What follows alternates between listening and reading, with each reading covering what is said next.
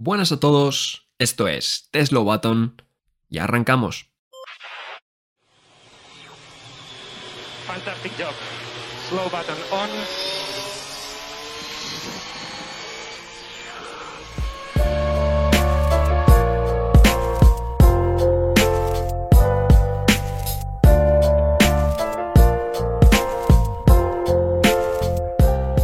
Por fin, por fin chicos, podemos decir de nuevo que estamos en Race Week, semana de carrera. Ha pasado mucho tiempo, o sea, a ver, mucho tiempo. Evidentemente no es el parón invernal, pero han pasado tres semanitas. Bueno, todavía queda esta semana, es lunes, pero bueno, ya está ahí más cerca en el horizonte los entrenamientos libres del viernes. Y es que este paroncín, después de bueno, que se anulara el Gran Premio de China, pues, pues nos ha matado. Nos ha matado, ¿verdad, chicos? Porque nosotros estábamos ilusionados con Aston Martin, con la nueva temporada y demás y de repente Javi pues nos han chapado los coches. O sea, esto no puede ser. Sí, sí, esto David, eh, que no lo vuelvan a hacer, por favor, porque ha sido terrorífico. O sea, hemos tenido como una silly season en un momento que no procedía tener una silly season mm. y, la verdad que esto ha sido de locos. Yo de verdad tenía ya casi síndrome de abstinencia. Y es que Javi ha definido muy bien lo de la silly season, ¿verdad, John? Porque ya, bueno, para, digamos, eh, hacer más episodios y demás y amenizar un poco la espera, ya estuvimos repasando un montón de noticias y cosas que salían como si fuera la propia silly season, ¿no? De, de verano, de invierno, con rumores de fichajes, de, de movimientos extraños, de vueltas de circuitos. Así que también Aburrirnos nos hemos aburrido. No, no nos hemos aburrido, pero bueno, lo primero de todo, buenas tardes. Que Javi no ha dicho ni buenas tardes. Ya me parece que estamos perdiendo, estamos perdiendo los modales. Increíble. Este bueno, yo, yo tampoco. Eh. No, es que lo primero de todo, ¿cómo están los máquinas? dicho esto, sí que es verdad que no nos hemos aburrido, David, porque estuvimos haciendo un tier list por aquí. Tier list de circuitos. Nos ha dado mm. tiempo para hacer otras cosas, claro. Y hemos estado repasando mm. eh, noticias eh, pues bueno, que han sido importantes. Y la semana pasada, de hecho, tuvimos bastante lío, que si lo de Sainz en Audi, que si, bueno, algunas cosas eran un poco pajas mentales, pero vamos, en general, sí. noticias interesantes. Y nada, hoy ya volvemos a un poco a tocar el tema de las carreras, aunque haya que esperar hasta el fin de, mm. para hacer un poco de, previa de vacuno. Sí, bueno, si nos da tiempo, raro igual, porque nos alargamos a veces bastante, pero si nos da tiempo comentaremos algunas noticias, pero bueno, y lo importante es hablar de, la previa de Bakú. Y es que, bueno, eh, Bakú ya sabemos que es un circuito eh, un tanto peculiar. Encima tenemos fin de semana sprint, que ahora comentaremos eh, con novedades, porque el formato sprint para este año va a cambiar al estilo MotoGP, para el que algún que vea las carreras de, MotoGP va a ser más o menos el mismo estilo, ahora lo comentaremos más profundo, pero sobre todo, Javi, y es que con estas semanas de parón y tan al principio de la temporada, pues los equipos van a empezar a traer ya los paquetes más gordos de mejoras, más allá de mejoras ligeras y ajustes, ya empiezan eh, con, paquetes más gordos, entre ellos, por ejemplo, Ferrari, entre ellos Mercedes, se supone que también Aston Martin, que trae nuevo alerón, y hay una incógnita de esas dos décimas que decía Red Bull que iba a traer, pero que no se han pronunciado. Tampoco creo que les haga demasiado falta pronunciarse. Pues no, estás hablando de Red Bull y a los de Red Bull, la verdad que dos décimas yo creo que no les hacen falta, de verdad. Yo creo que incluso podrían regalar dos décimas a, los demás equipos.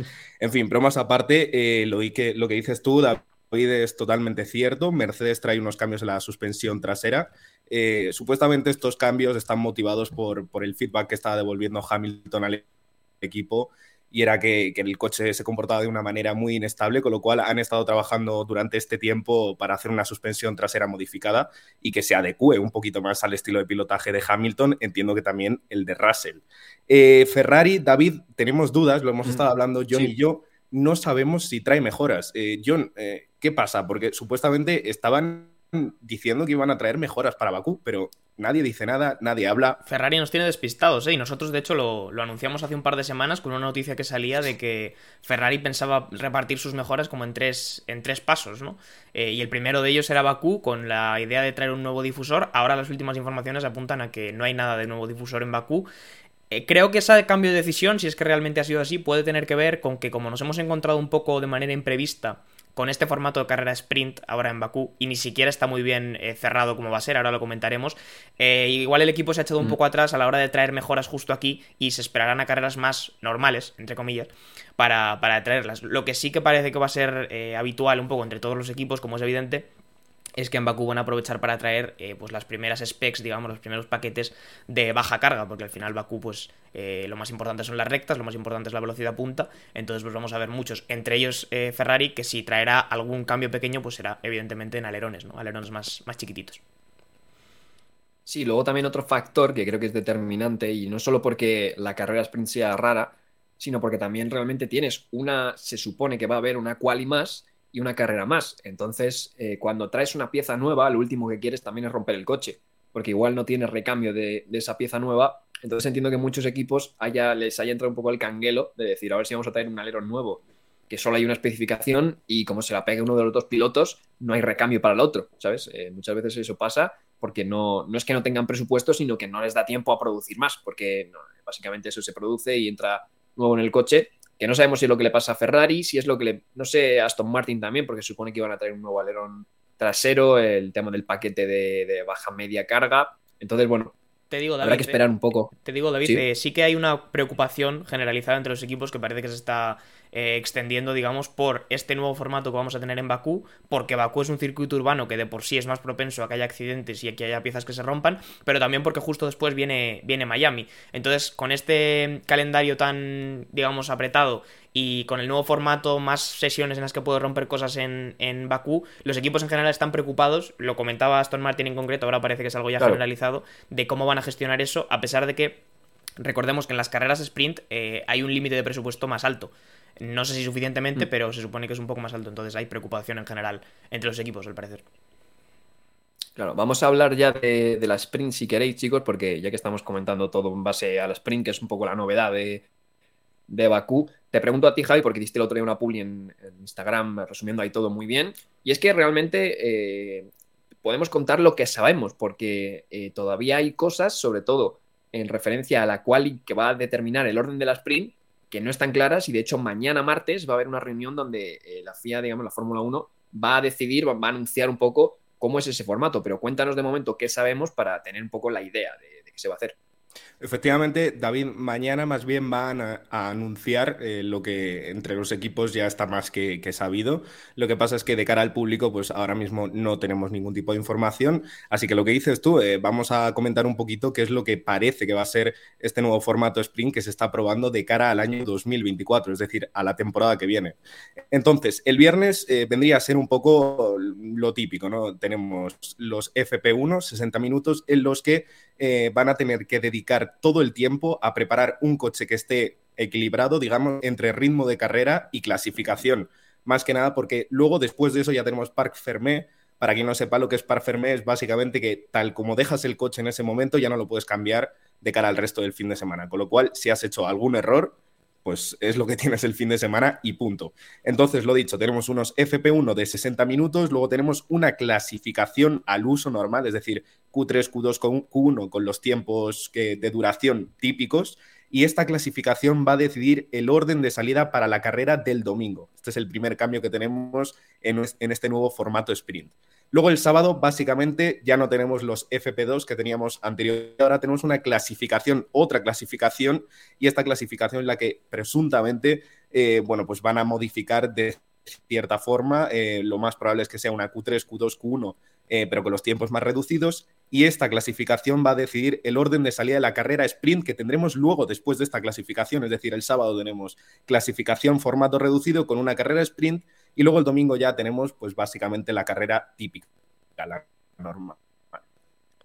Sí, bueno, básicamente el, el, principal cambio es esa sesión del sábado, donde, bueno, los equipos eh, van a poder ir más a cuchillo, se supone. Para eso es la idea, ¿no? Para que, que bueno, que vayan más a.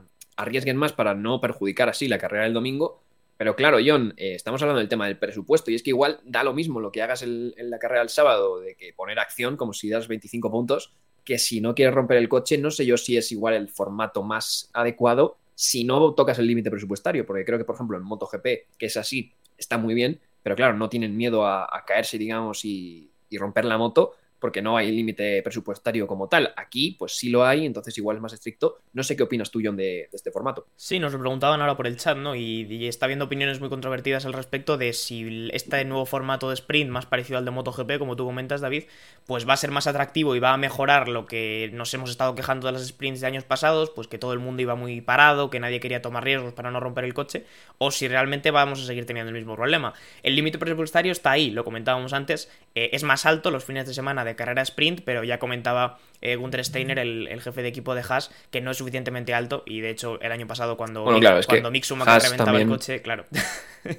claro es que Haas tiene un chiringuito para, el muro, claro. decir, entonces... Eh, cuando Mick Schumacher reventaba el coche, pues hablaban de un total de 700.000 euros para, para recuperar el coche entero, entonces claro, el límite presupuestario, por mucho que te lo suban, eh, es complicado, a mí me parece que el formato puede, puede funcionar bien y que por lo menos hay que probar este tipo de cosas. Es verdad que los equipos se lo están tomando yo creo con bastante calma porque, pues bueno, estamos en unas temporadas de transición al final y, nadie quiere tomar demasiados riesgos ni que las cosas cambien mucho. Y en general somos reticentes a los cambios, es normal prácticamente en cualquier deporte.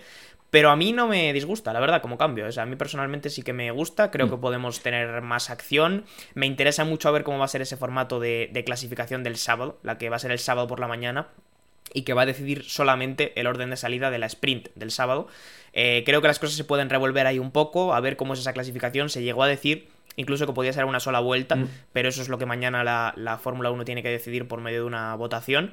Entonces, nada, en cuanto lo sepamos lo, lo iremos contando por aquí, pero me interesa bastante cómo puede ser ese formato y cómo se pueden eh, revolver un poco las, las cosas del orden más habitual al que, estamos, al que estamos acostumbrados, ¿no? Pero bueno, a mí la sprint en general siempre la he visto con buenos ojos y que se pruebe este tipo de cosas también me parece bien. También de la misma manera me parece bien que si no funciona y que si vemos que es eh, una mala idea, pues se echa para atrás, porque al final hay que probar cosas, pero no siempre aplicarlas por, por cabezonería, digamos, ¿no? Sí, yo, yo sprint no era demasiado fan. Este, este formato eh, me gusta más, la verdad, me gusta bastante más, sobre todo porque no condicionan la carrera del domingo, entonces los pilotos yo creo que tienen otra concepción igual, ¿no? De, la carrera sprint. Eh, lo de la clasificación en una vuelta ya dijeron que tiene pinta de que no va a ser así, por varios problemas. Eh, seguramente los Pirelli ya sabemos que son unos neumáticos muy especiales, que tienen que entrar en una ventana de, de temperaturas y demás, y de pista engomada, etcétera, etcétera, para que funcionen bien. Entonces, eh, si es a una sola vuelta, pues puede haber una desventaja ¿no? de los que salgan primeros a los que salgan últimos. Entonces eso provocaría eh, algo así como vimos en Monza, igual en 2019, ¿no? Ese famoso clasificación donde al final pasaron dos eh, coches por línea de meta solo, porque empezaron a, empezaron a hacer el tonto, básicamente. Y, bueno, pues, bueno, 2020 o 2019, 2020, ¿no? Fue. 2020 te diría. Es que en realidad yo creo que los dos años. Pero vamos, lo hemos es que en Monza sí que es verdad que. sí, sí, totalmente. Sí, justo. Entonces, imaginaos a una vuelta a la que se puede lidiar con todos los coches intentando ser el último, ¿no? En, realmente para tener la mejor condición de, pista. Entonces no tiene pinta, no tiene pinta. Lo que se especulaba es, como ha dicho Javi, pues que las Q1, Q2, Q3 se redujeran los, los tiempos para que, bueno, fuera todo un poquito más, más apretado. Pero bueno, habrá que ver cómo, funciona. También como circuito, chicos, ¿os resulta Bakú un circuito atractivo para hacer sprint o habréis hecho en otros circuitos? A mí Bakú es que siempre me resulta atractivo. perdón, Javi, porque te he cortado, pero es que tenía que decir eso. A mí Bakú en general... No, tranquilo. Sí, en realidad yo iba a decir lo mismo. A mí Bakú siempre me resulta siempre me resulta atractivo. Desde que entró en 2016 creo que ha decepcionado bastante poco en las pocas carreras que es verdad que se han celebrado. Siempre tiene algún tipo de jaleo, siempre te da una carrera que no es aburrida. Y yo creo que sí, está bien probar la sprint aquí, igual que está bien probarla en otros circuitos. Eh, y sobre todo este nuevo formato, pues, pues creo que también puede, puede sentarle bien. También te digo, si el formato no funciona, es posible que no funcione en Bakú y no funcione en ningún otro sitio. Y si funciona, pues funcionará en Bakú y funcionará en más sitios, ¿no? Yo creo que es más una cuestión de formato que de circuito, pero si hablamos estrictamente del circuito, a mí Bakú es un circuito que me encanta, de mis favoritos del calendario y que creo que seguro que nos dará, nos dará emoción este fin. Sí, yo, yo sinceramente me sumo a las palabras de John. Es un circuito que sinceramente cuando entró al calendario yo no esperaba mucho de él. Daros, daros cuenta que es un poco cuando empezaron a crecer el tema de, introducir circuitos urbanos porque sí a la Fórmula 1 y la verdad que no lo recibí con los brazos abiertos, pero poco a poco se lo ha ido ganando y es lo que hice John. O sea, es que todas las carreras son súper interesantes. Sí, ya que estamos aquí hablando de Bakú, vamos a hacer un poquito un análisis del, del circuito porque un día comentábamos, me acuerdo, que entre nosotros, que no sabíamos si Bakú realmente eh, funcionaba bien porque lo había pensado muy bien o porque realmente ha sido una chiripa, ¿no? Porque es un circuito un poco extraño, eh, con esa recta de dos kilómetros y, ángulos rectos al principio y luego eh, con la zona tan recoboqueada, ¿no? Un poco del, castillo, John. bueno, yo no, Javi, te pregunto a ti también porque antes teníamos una sección para los más antiguos en Instagram en el que tú te dabas ahí unas vueltas por, el circuito y explicabas un poco los errores más comunes y lo demás. Sí que no sé si tienes que comentar algo de, de Bakú, luego también te pregunto a ti, John, evidentemente. Pues nada, la verdad que es un circuito, pues de, cara a los coches que tienen una, un paso por curva de, media velocidad bueno, pues es un circuito que entiendo que les funcionará muy bien. Es decir, Aston Martin en ese tipo de secciones sí que podría ir bien. Lo único que por el tema de las largas rectas, quizá Aston Martin aquí sí que se pueda quedar un poco más rezagado de cara a Red Bull, quizá también a Mercedes y Ferrari. Veremos a ver qué tal funcionan ellos. Pero bueno, es un circuito eso que combina bastante bien el tema de curvas de 90 grados con la zona virada que decías antes, David. Y, luego también tiene algunas curvas un poco más lentas, la zona del castillo también es bastante lenta, con lo cual yo creo que es un circuito bastante completo y, interesante, por supuesto. A mí... John, a ti te pregunto también, porque eh, eh, hay que recordar, tampoco sé qué gama de Pirelli vamos a llevar, porque hay que recordar, por ejemplo, 2021, donde hubo reventones y ha habido varias cosas así raras, entonces no sé tampoco eh, qué puede pasar, pero también qué opinas un poco del trazado y demás. Pues vamos con gama blanda de Pirelli, eh, que estaba haciendo el calendario, perdón, el horario está esta mañana y parece ser que la gama va a ser la más blanda, así que Pirelli, bueno, confía en, la dureza de sus neumáticos, teniendo en cuenta lo que hemos visto en el pasado, ¿no? Que tú comentabas aquel famoso reventón de Verstappen y la patada a la rueda, que yo creo que se ha convertido en una de las imágenes más icónicas de Bakú, pero más allá de eso, a mí es un circuito que, como te decía antes, me gusta mucho. Y como ya ha dicho Javi, creo que eh, combina muy bien, ¿no? Diferentes eh, factores, tiene una zona que prácticamente solamente se puede comparar con Mónaco, que es la zona del castillo, circuitos muy revirados, y luego tiene prácticamente una de las rectas más largas del calendario, todo en el mismo circuito. Eh, curva de 90 grados, curva media, eh, altísima velocidad en recta, pero luego teniendo que compensar eso con la parte más, más revirada. A mí me parece un circuito muy, muy, muy, muy completo, que pone a los pilotos y a los coches en un punto complicado, porque es difícil ir muy bien en recta, ir muy bien en el sector 2, al final algo tienes que sacrificar, y, me parece por eso que es, exigente y que siempre da buenas carreras porque da, pues eso, da, margen de error, ¿no? Al final los circuitos yo creo que son buenos o mejor dicho, dan buenas carreras en la, línea en la, que, en la que permiten que haya errores, ¿no? Y en la que puedas no llevar el coche lo suficientemente fino, o los pilotos no estén lo suficientemente bien acostumbrados, y es ahí donde vas a tener la salsa un poco de que pasen cosas fuera de lo, de lo estrictamente normal. Sí, yo, yo, creo que a los cuatro, o sea, a los tres nos gusta bastante Bakú, también porque, eh, por lo impredecible, ¿no? De, los resultados y de lo que puede pasar en las carreras, porque Javi, eh, me equivoco, ningún piloto desde que ha entrado en el calendario ha repetido victoria aquí, en todos han, eh, ido turnándose, digamos, y ha habido resultados muy dispares, con DNFs de, varios pilotos, con diferentes, bueno, cosas que pasaron ya en la historia, como el Break Magic de, Hamilton, el toque este de Vettel y de Hamilton aposta también, ha, habido varias cosas, lo de Ricciardo y y Verstappen. ha habido muchas, muchas cosas aquí en poco tiempo. Sí, sí, toda la razón, David. El, ejemplo más reciente es lo que decías tú del Break Magic, era Hamilton el año pasado eh, tocando. ¿Fue el año pasado? ¿Fue el año pasado? No, no, no, eh, hace dos años, efectivamente. Efectivamente, pues hace dos años en la salida que se lo estaba jugando con Checo Pérez y a la hora de salir sin querer pulsó ese botón que le privó totalmente de poder luchar porque era básicamente una carrera sprint, eh, pues la victoria, que la tenía mano a mano con Checo Pérez. Pero también hemos tenido cosas súper curiosas, por ejemplo, el reventón de, Max Verstappen, de Stroll también, también hemos tenido el pinchazo de botas, que había un trozo de fibra de carbono por, el, por la recta principal y terminó pinchando, lo que decías tú, David, también, por supuesto, de, de Ricciardo y, y Verstappen. O sea que es que es un circuito en el que de repente está, lo tienes hecho y de repente ya no, se acabó. Me estoy acordando también del I Am Stupid de Leclerc y del famosísimo, eh, famosísimo eh, I Think Ericsson Hitas. Hombre, hombre, claro que fue aquí.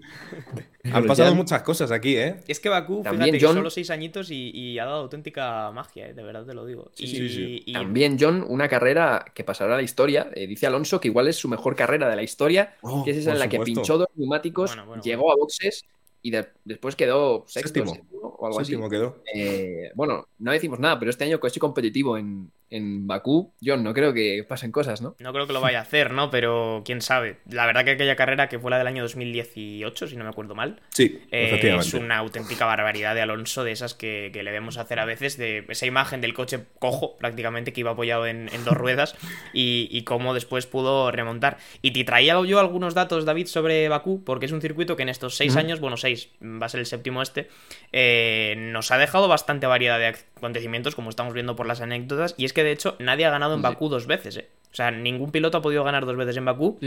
Los que tienen la opción de hacerlo son Verstappen, que ganó por primera vez el año pasado, pero antes era un circuito que se le había dado bastante mal, con hasta tres DNFs. Eh, Hamilton tampoco se le ha dado especialmente bien. Eh, sí que es verdad que ha estado en los puntos la mayor parte de las veces, pero desde 2018 no ha ganado aquí.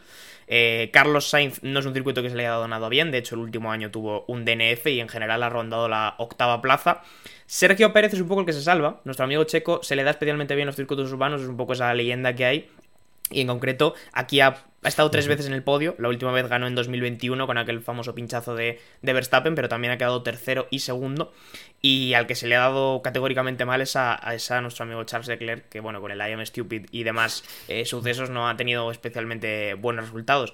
Eh, si hablamos de Alonso, siempre ha estado en los puntos. Vamos a confiar un poco en la Alonso manía con este punto. Siempre ha acabado en los puntos nuestro amigo Alonso.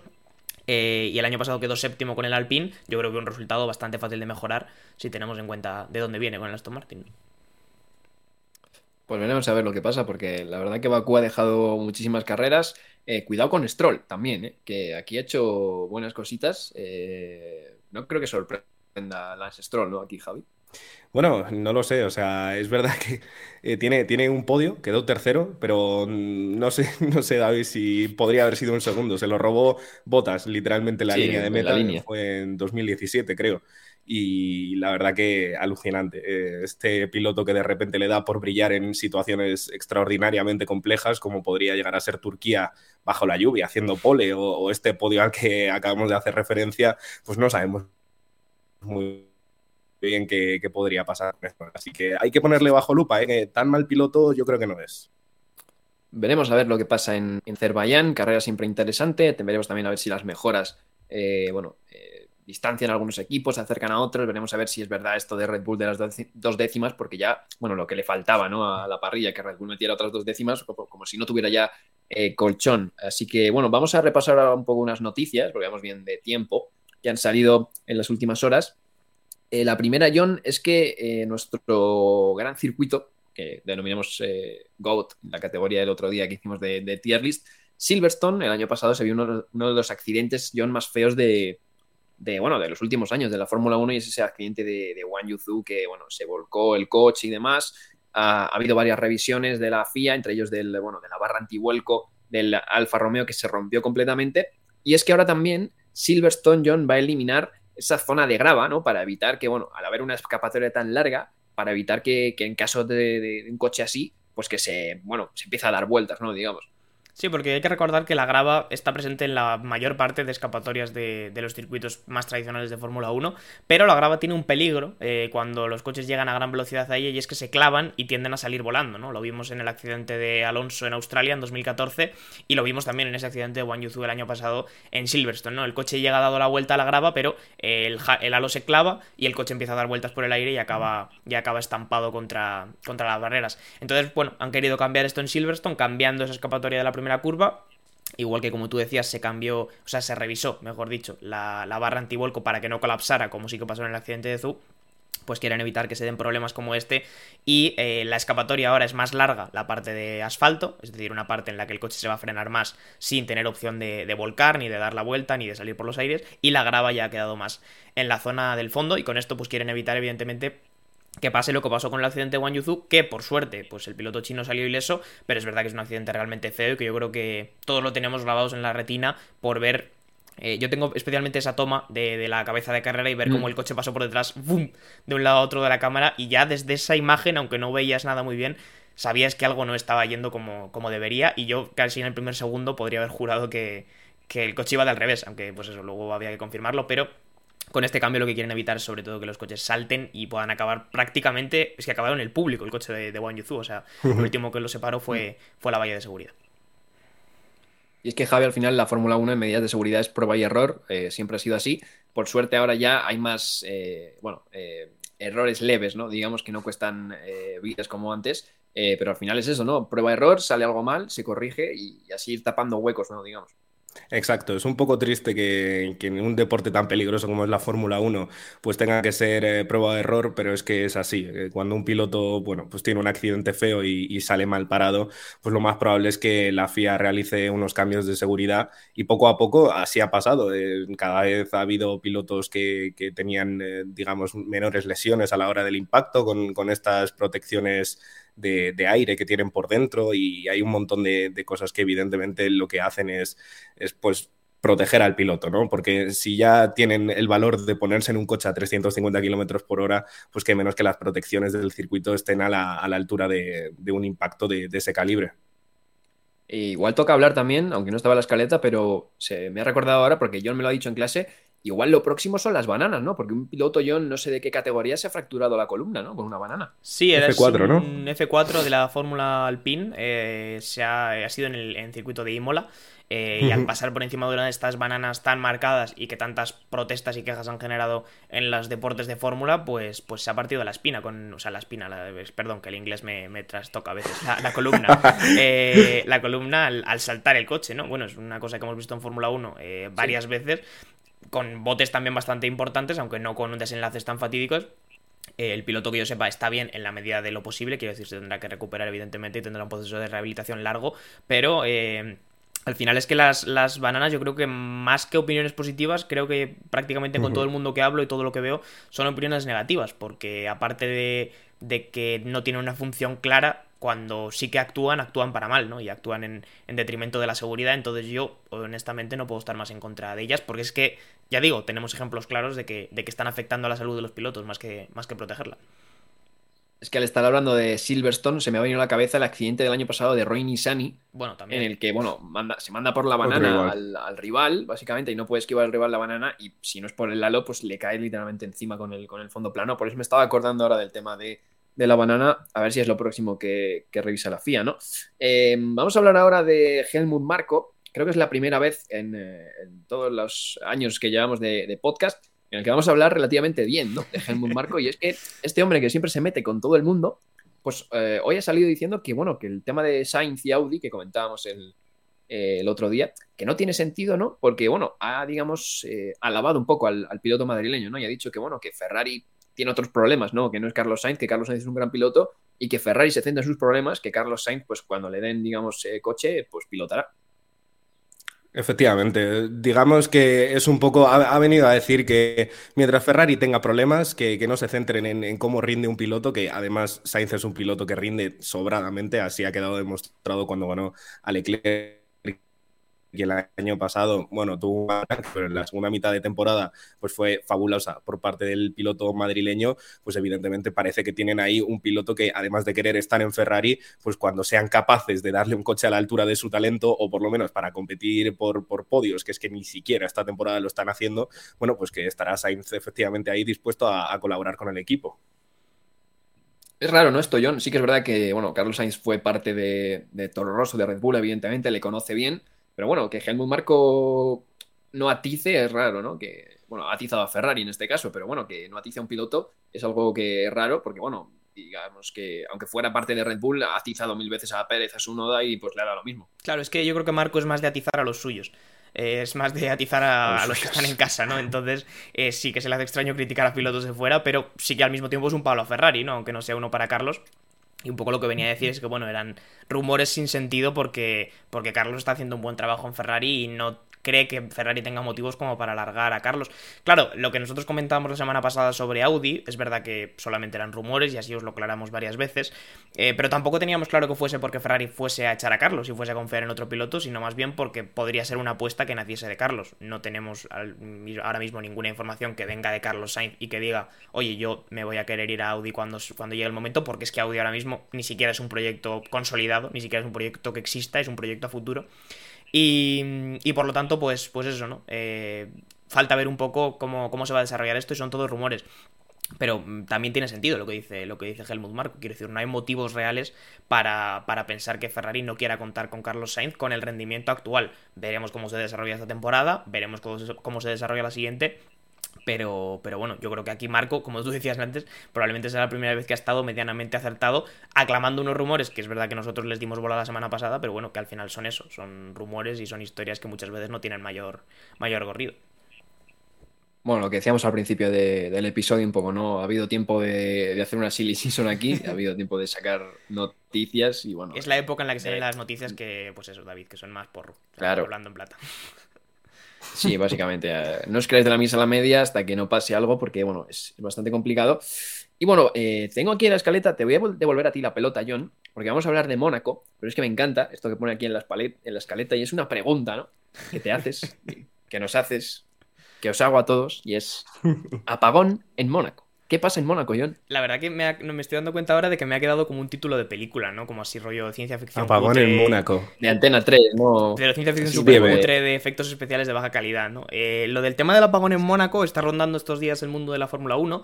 Eh, al parecer tiene que ver con, con huelgas de sindicatos, pues bueno, relacionadas con el mundo de la electricidad, evidentemente en Francia, que sabéis, bueno, si estáis medianamente conectados a la realidad, últimamente las manifestaciones de las huelgas en Francia son una constante. Mm, Principado de Mónaco se encuentra por localización geográfica dentro de Francia, como quien dice, y, entonces, bueno, parece ser que estas huelgas, eh, o, los, que realizaban estas huelgas, amenazaban con dejar varios eventos importantes eh, sin luz. Eh, pues se hablaba de Roland Garros, se hablaba de la Semana de la Moda de París, se hablaba de, este Gran Premio de Mónaco, pues bueno, amenazaban, yo creo que evidentemente para hacer oír sus proclamas, que podían dejar todos estos eventos sin luz. No sé hasta qué punto esto es verdad, porque también es verdad que Mónaco es un protectorado aparte de Francia, es decir, no sé hasta qué punto es, entre comillas, ilegal que una manifestación que realmente está ocurriendo en Francia afecte al Principado de Mónaco, ¿no? Pero es una, una, bueno, una noticia que estaba rondando el mundo de la Fórmula 1 y que, y que, oye, es verdad que Mónaco es un gran premio que se hace durante el día, pero es verdad que la parte del túnel y evidentemente toda la parte eléctrica que tiene la Fórmula 1 a nivel de boxes, a nivel eh, de muchas cosas, pues podía ser, podía ser preocupante. También os digo, había mucha gente que comentaba que a Alonso la experiencia en Le Mans le vendría bien, porque al final esos coches sí que gastan faros y que, y que tal vez en el túnel se defendía mejor con el, con el Aston Martin con luces, ¿no? Eh, le chuparán dos, le pondrán dos linternas en los pontones y, y a correr, no pasa nada. Bueno, si no, Javi, eh, generadores de, de estos de gasolina, ¿no? Y ala, a tirar. Cada equipo un generador y ya está, ¿no?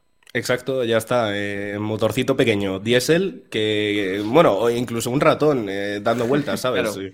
Podemos tirar de lo que sea, pero ahí el gran premio se tiene que hacer. A cada uno de los Si no monegastos que... que- vayan a verlo, lo ponen una, una bicicleta debajo y mientras están viendo el gran premio dan pedales y.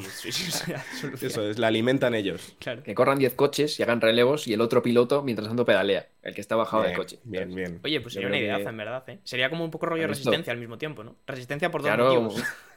Ganan, claro, resistencia doble. Es una resistencia corta, por eso el otro no se está descansando, está dándole el pedal. Claro, ¿sabes? claro, si es que total. esto hay que montarlo, ¿eh, chicos? Pues hay una idea Esto aquí. hay que montarlo, lo montamos un día nosotros. idea aquí. Pues sí, la verdad que, que bueno. Eh, pues ya está, la escaleta no la hemos fundido y eso que hemos metido alguna cosita más, pero bueno, es que era eh, un poco de la previa de Bakú, un repasito así ligero de, de noticias. Eh, por meter un poco de fantasía, ¿por qué no hacemos, hacemos una porra?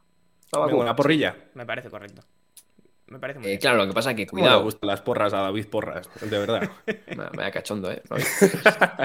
Em, no, que decía que eh, va a ser un poco complicado porque, bueno, porra de la carrera del domingo, ¿no? Porque, claro, también tenemos carrera el sábado, pero entiendo Bueno, que, bueno, es verdad. a hacer de, de carrera de- del domingo, ¿no? Mejor. Uf, claro, es que. No, no, yo creo que No hay que hacerla. cómo- Por no sé cierto, lo David, te voy a meter un tema aquí, ¿eh? que no es igual vosotros Sí. lo sabéis responder, ya que Ah, vamos como largos de tiempo, eh, cortos de tiempo, mejor Sí, dicho. sí. Eh, Preguntaban antes por el grupo, la comunidad de Slow Button, si Alonso gana la sprint, ¿se considera la 33? Técnicamente no, ¿no? Es mi, es mi apuesta porque las No. sprint no se consideran carreras No. completas. Vale, No. pues nada, y ahí tenéis la No, no, respuesta, no. chicos. La 33 no puede llegar en la sprint. No. Llegará a la 32 y medio, pero no a la 33. La 33, no, hombre, la 33 tiene que ser una, además, una victoria en condiciones, ¿no? O sea, Imola. Uy, lo hoy hemos descubierto que San Marino, eh, Bueno, por cuidado. cierto que antes se llamaba el Gran Premio San Marino, Vaya eh. Imola, San Marino tiene 33.000 habitantes. Eh, un país que además, bueno, el Nápoles, que va a ganar allí la Liga Italiana, lleva 33 años, por cierto, sin ganar la Liga, el Scudetto en Italia. Entonces, bueno, yo creo que Imola sería un buen sitio, ¿no? Con 33.000 habitantes para, para ganar y una defensa nueva a Verstappen como lo hizo esa Michael Schumacher, que por cierto hoy es también aniversario, ¿no? De- Aniversario, Aniversario de sí, ese sí. movimiento, sí, sí, correcto.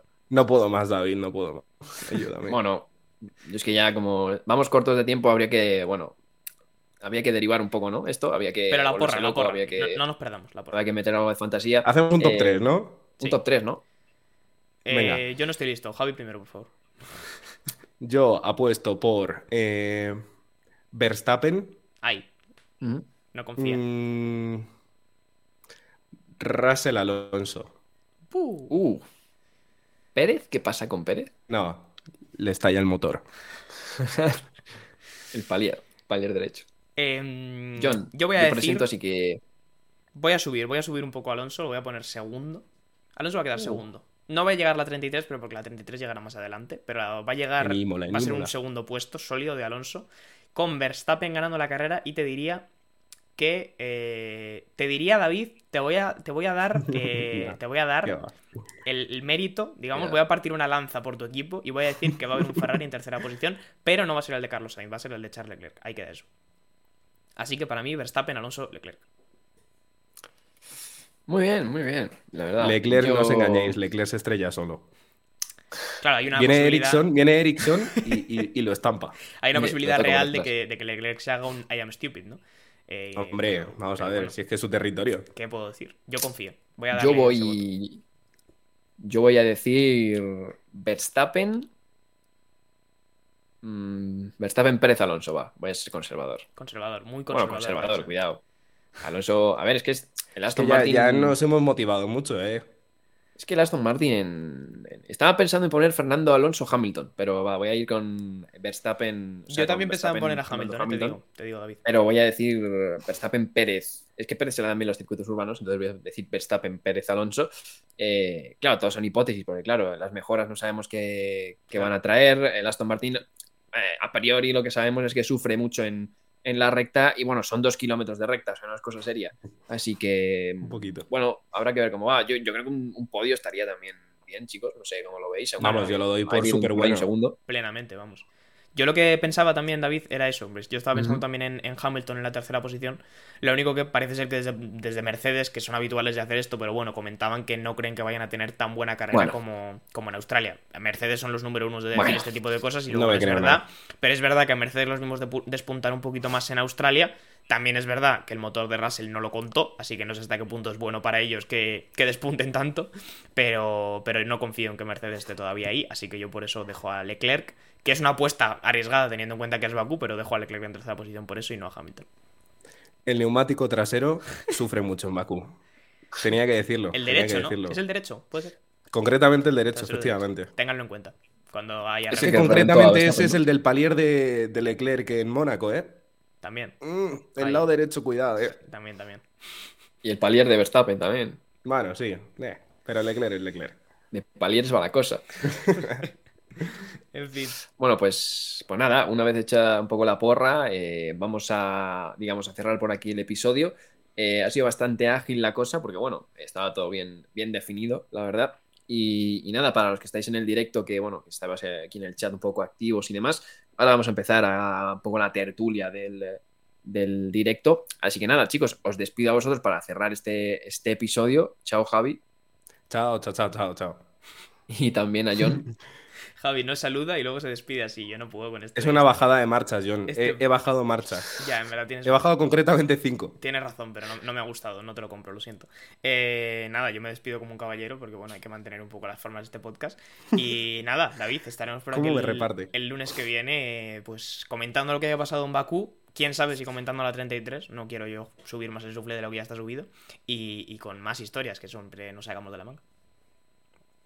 Bueno, habrá que ver, habrá que ver qué nos depara Bakú, carrera siempre interesante. Igual ha ganado Piastri. O sea, yo qué sé, o sea, es que ya Casi seguro que no, ¿eh? Casi seguro. hay pocas posibilidades hay. Eh, cuidado el podio de Hulkenberg, se rifa alto, me cuentan. Puede Sí, haber un sí, sí. podio de Hulkenberg. Ya, altísimo de- de rifa. Se está pagando muy alto. Chicos, hay que soñar, hay que soñar con cosas extrañas en Bakú. Si no pasa en Bakú, ¿dónde va a pasar? Totalmente cierto, la verdad. Así que nada. Eh, bueno, vamos a cerrar ya, que estamos desvariando ya sí, muchísimo. Esto favor, parece Esto- lo típico del vamos- bar, ¿no? Eh, venga, vamos que, a- que me voy, no me voy. Sí, vamos a dejar ya los desvarios para el directo. Así que nada, ya sabéis, los del eh, que estáis en, en podcast, en Spotify, iVoox, Apple Podcast, Samsung Podcast, que también estamos ahí ahora en diferentes plataformas ya. Eh, pues nada, ya sabéis, eh, grabamos siempre lunes, bueno, casi siempre lunes, alguna vez martes depende, pero lunes 5 y cuarto, os podéis pasar por el directo, que luego también nos quedamos aquí un rato charlando con vosotros por el chat. Así que ahora sí, chicos, nos despedimos y hasta la semana que viene. Chao, chao. Chao. Tenía que volver. Muchas gracias por escuchar este podcast de The Slow Button. Puedes seguirnos en Spotify para no perderte ningún episodio y también en nuestras redes sociales para enterarte de todas las novedades. Hasta la próxima.